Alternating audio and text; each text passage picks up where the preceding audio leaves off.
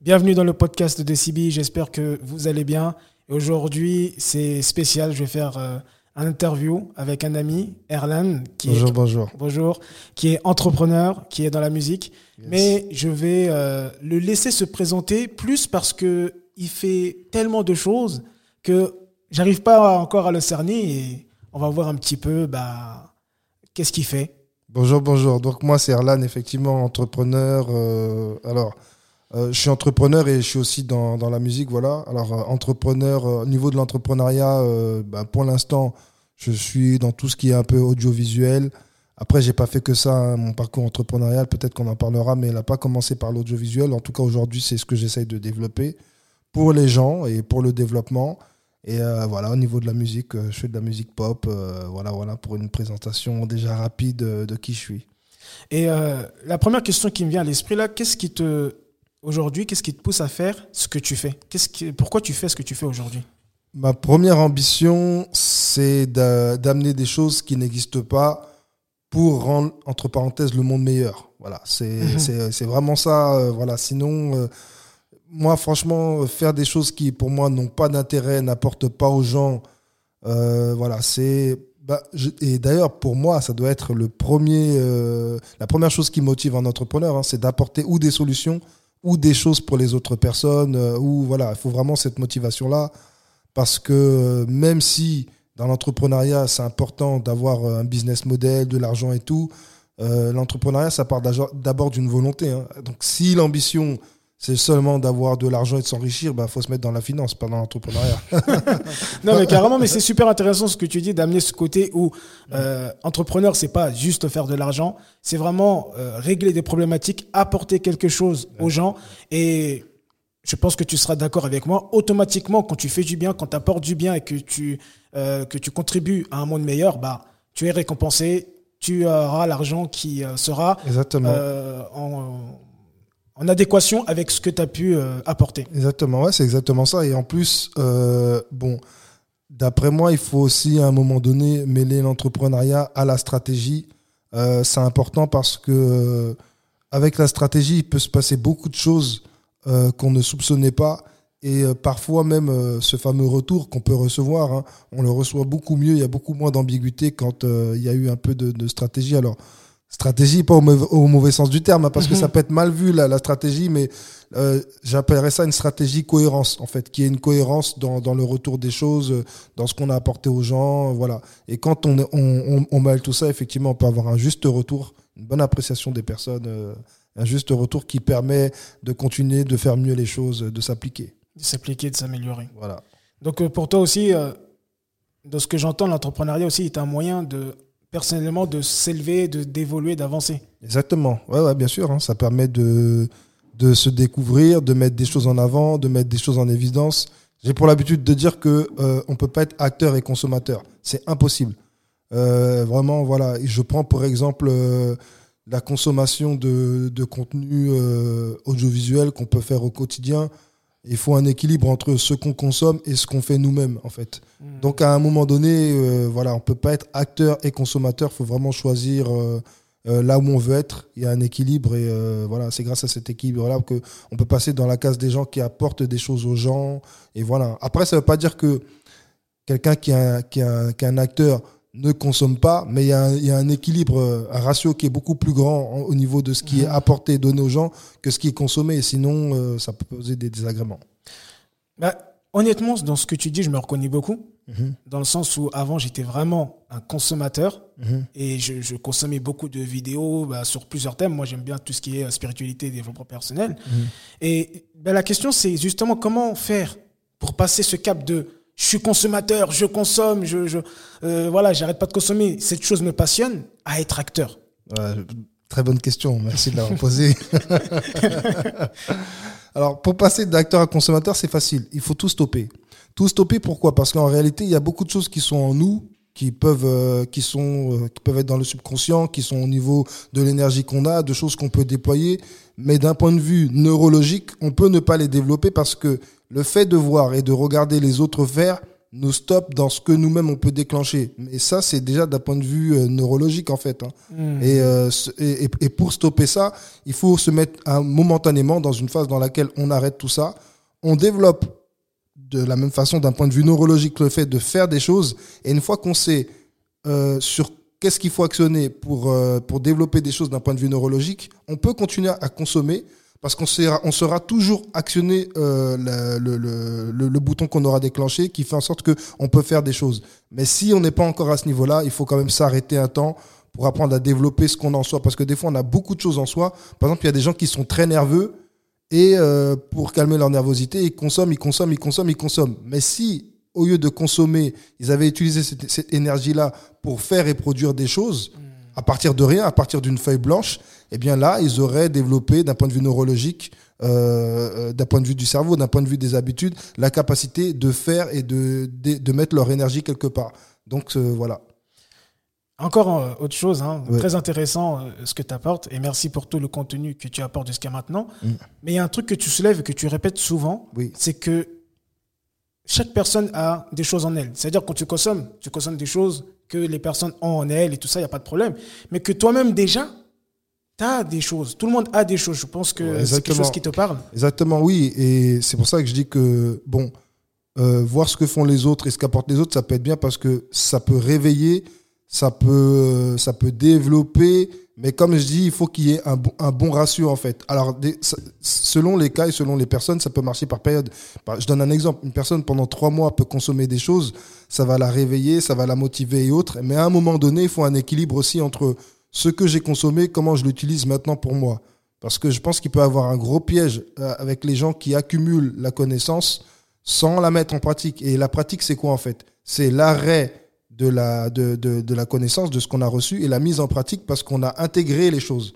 Donc je Mm. pense qu'une fois qu'on a intégré, il faut pouvoir maintenant reverser.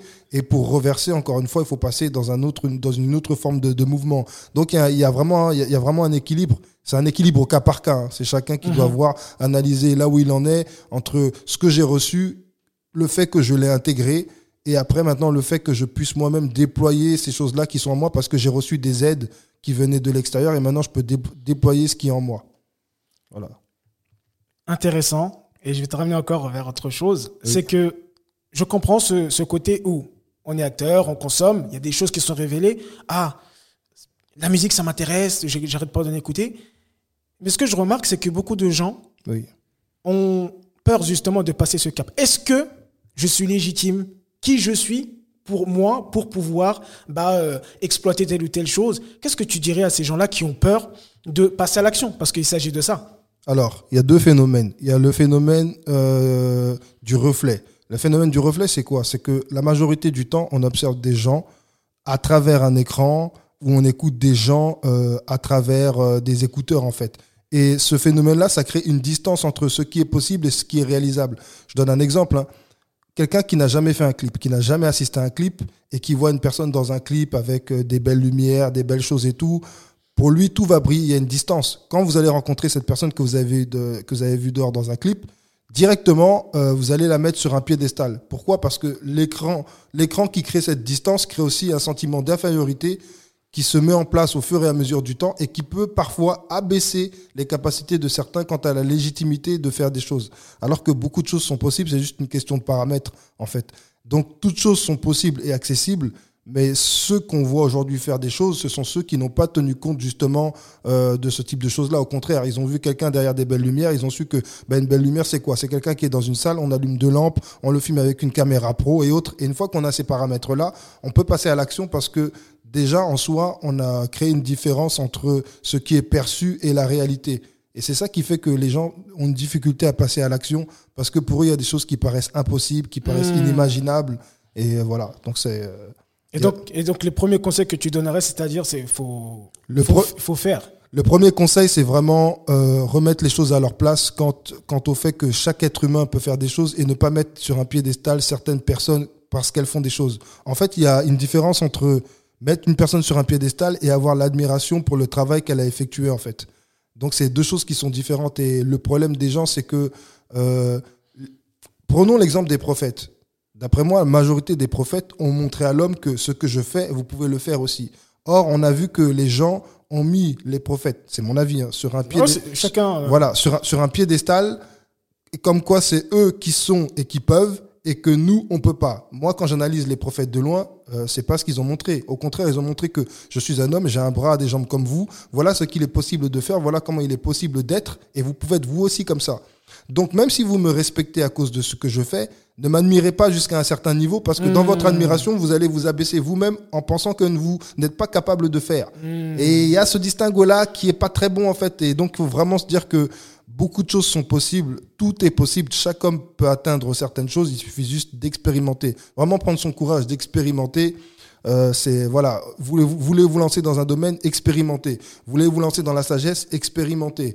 Et euh, pour moi, les, meilleurs hommes qui se mettent euh, qui se mettent en avant, c'est vraiment montrer que ce que je fais, vous pouvez le faire aussi. Voilà les choses qui sont accessibles. Voilà comment on peut être parce que il y a des influences de partout. hein. Donc d'après moi, certains hommes, type euh, les prophètes, sont venus pour montrer une influence à travers des choses qu'il est possible de réaliser et montrer que je comprends qu'on puisse les respecter, mais attention à la notion de, de respect parce que euh, il faut dans cette notion de respect, il faut se dire que les choses sont accessibles. Et je pense même que, c'est mon avis encore une fois, même ces hommes-là ne sont pas venus pour être adulés. Ils sont venus pour montrer quelque chose. C'est c'est une grande une grande valeur que de se mettre en avant, de subir des choses, de vivre certaines choses pour donner l'exemple aux autres. Voilà.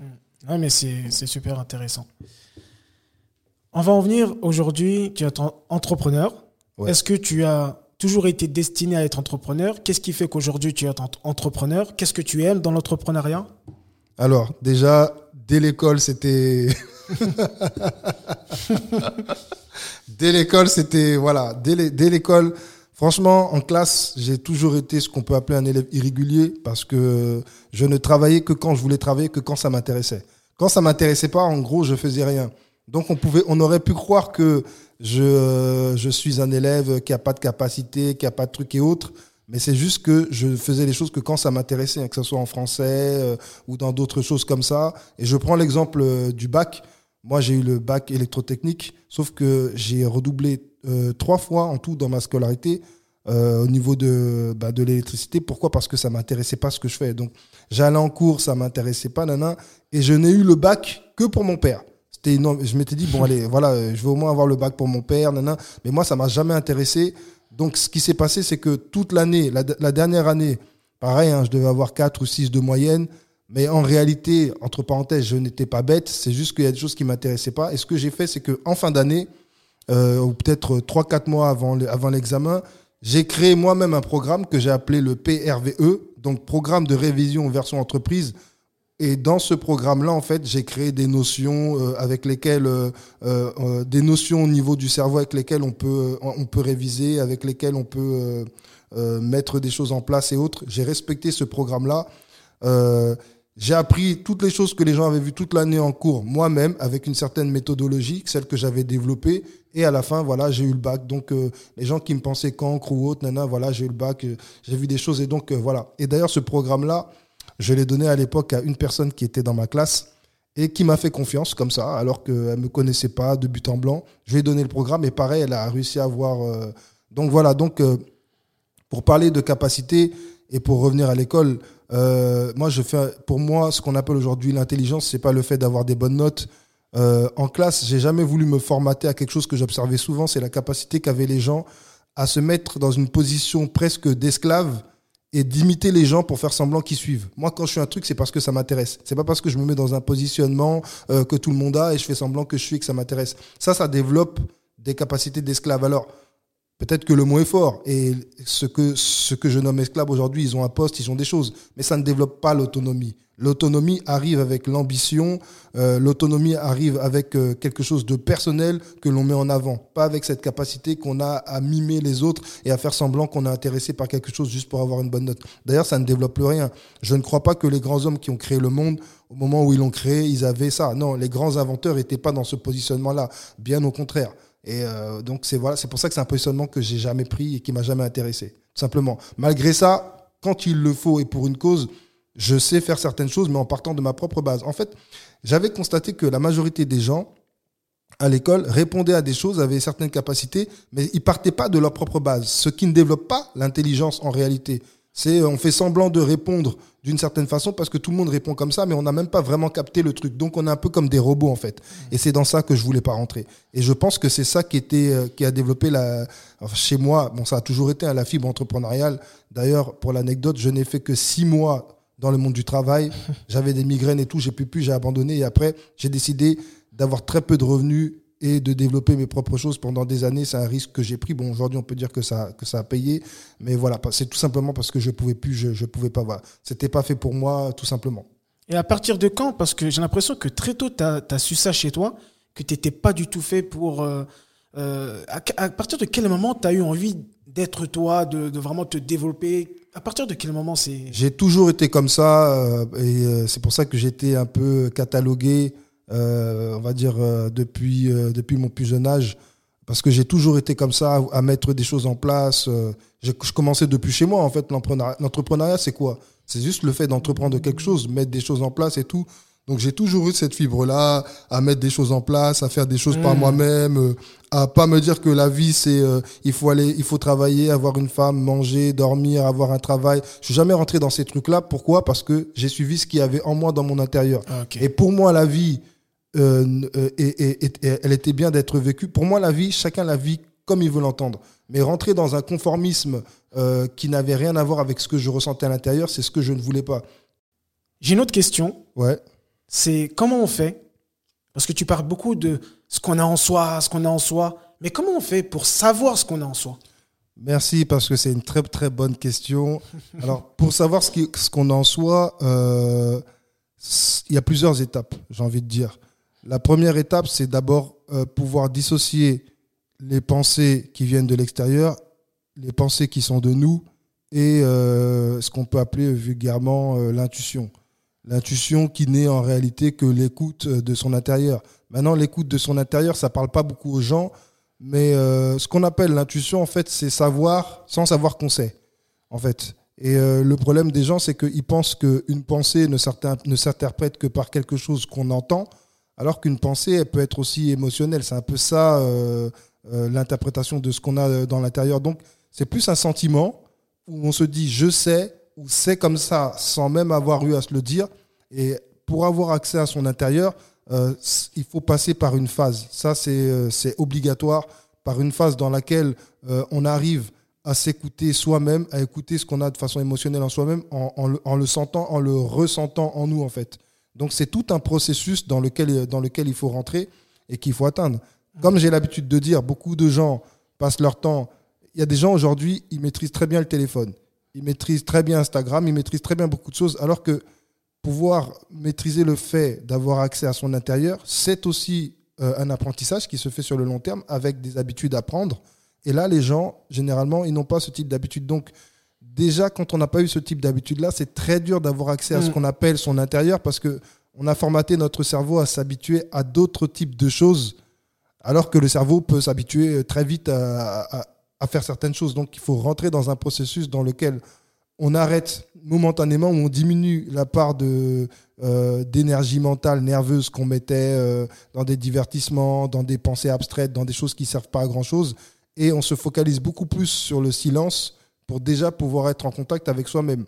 Mais déjà, il faut partir d'une croyance que en soi, en nous, il peut y avoir certaines choses en fait. Et ça, ça passe par l'expérimentation. Hmm. Parce qu'on aura beau l'expliquer, euh, c'est quelque chose qui se ressent, c'est quelque chose que les gens doivent expérimenter en fait pour, euh, pour savoir que ça existe et qu'il existe en eux euh, certaines choses voilà, qui, je sais pas si j'ai répondu. J'ai Non, non, t'as répondu. T'as répondu. Hein. Il y a vraiment ce côté où tu as dit le silence, euh, ce côté aussi.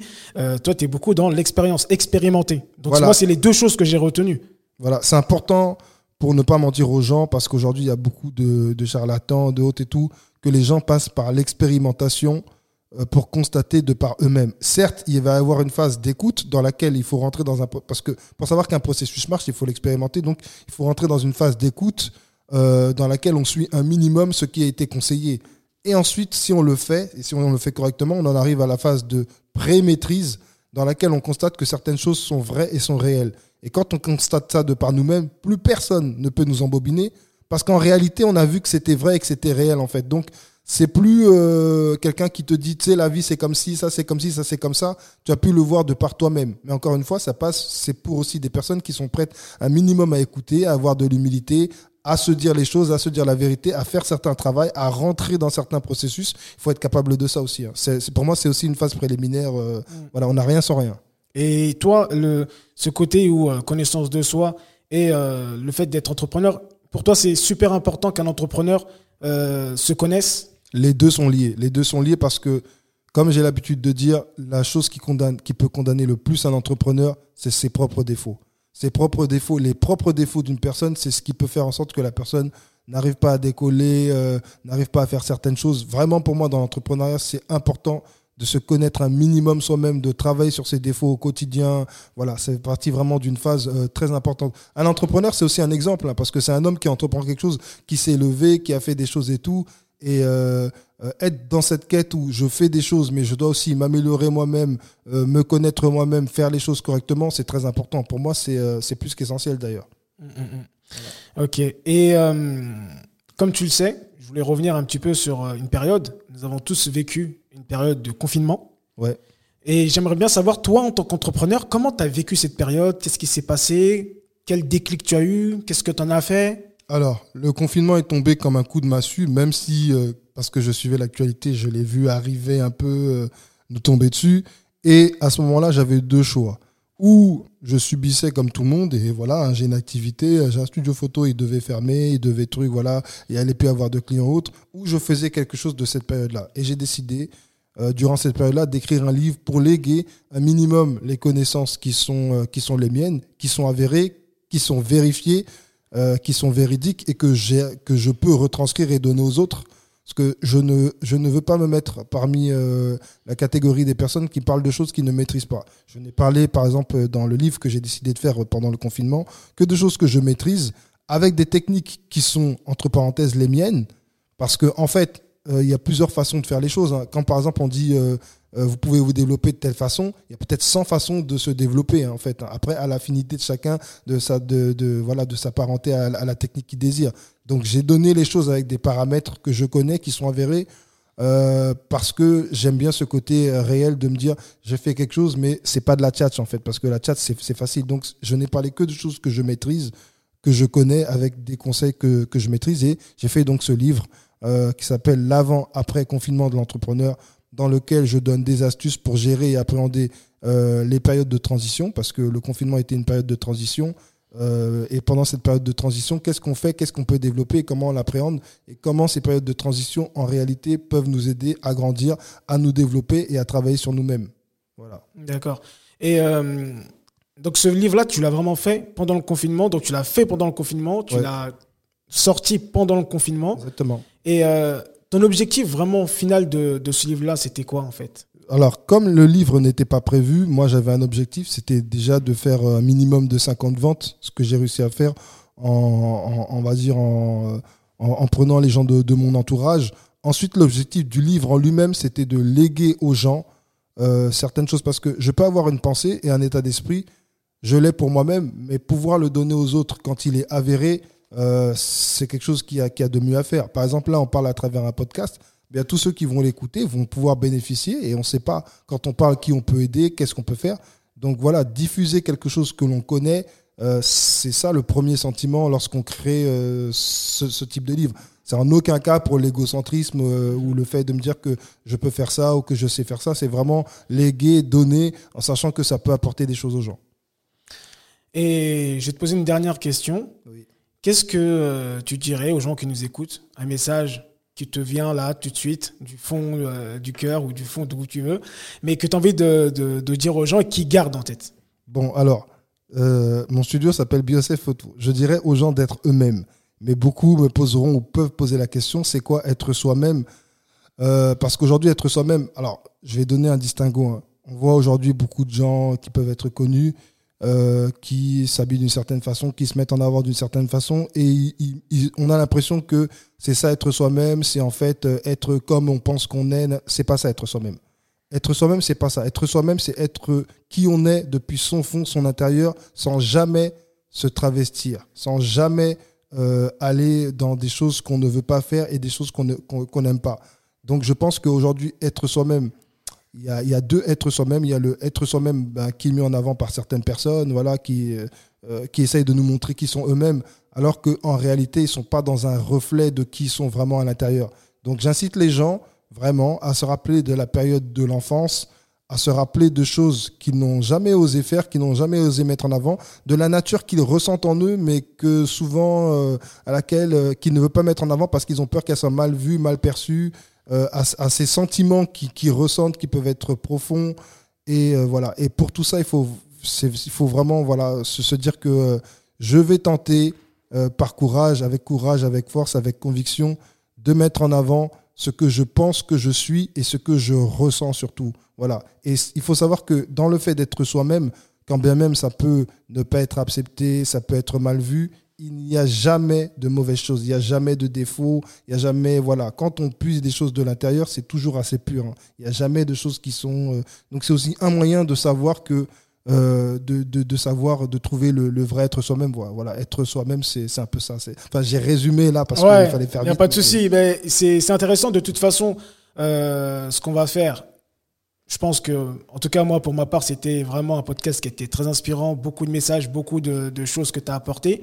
Donc, euh, moi, je conseillerais les gens bah, plutôt bah, comment on fait pour te contacter. Euh, c'est, je sais pas, je mettrais quoi comme lien. Tu es plutôt disponible sur quoi, toi? Alors, déjà, il y a, ben, y a le, les gens peuvent trouver euh, le studio photo puisque j'offre des Mhm. prestations audiovisuelles, euh, photo et vidéo. Euh, le studio s'appelle Be Yourself Photo. Voilà, c'est un studio qui, pour l'instant, se trouve à, à, à Maison Alfort. Donc, les gens peuvent euh, me trouver aussi sur Internet, BioSF Photo. Je suis aussi sur Instagram, hein, BioSF Photo Official, ou bien aussi euh, sur Facebook euh, au nom de BioSF Photo, voilà, pour les prestations photo et vidéo. Pour tout ce qui est musique aussi, les gens peuvent faire appel à mes services. Euh, J'ai créé aussi un nouveau concept euh, qui est sorti il n'y a pas longtemps qui s'appelle la B Multiroom, qui est un espace audiovisuel qui offre de nombreuses prestations aux gens. euh, voilà, pour tout ce qui est musique, pour tout ce qui est audio, pour tout ce qui est photo, pour tout ce qui est vidéo plutôt, euh, pour tout ce qui est radio, pour tout ce qui est podcast. Voilà, donc il y a aussi ça. Donc ils peuvent me, me contacter. hein. Je peux donner mon numéro, il n'y a pas de Voilà, problème. bah non, mais je mettrai tous euh, les Voilà, liens. voilà, tous, tous- les tous liens, les liens. les Insta, le, site internet. Je vais mettre tous les liens en bas du podcast. Comme ça, les gens ils pourront euh, cliquer Voilà, euh, voilà, pour voilà, cela. En tout cas, je te remercie. Yes. Franchement, c'était un superbe moment. J'espère que ça vous a inspiré. N'hésitez pas à mettre des commentaires, à partager des messages, à le contacter. Ça sera un plaisir pour lui de, de- de pouvoir partager euh, sa, son état d'esprit. Merci Erlan. Merci, merci. Allez, ciao. Yes.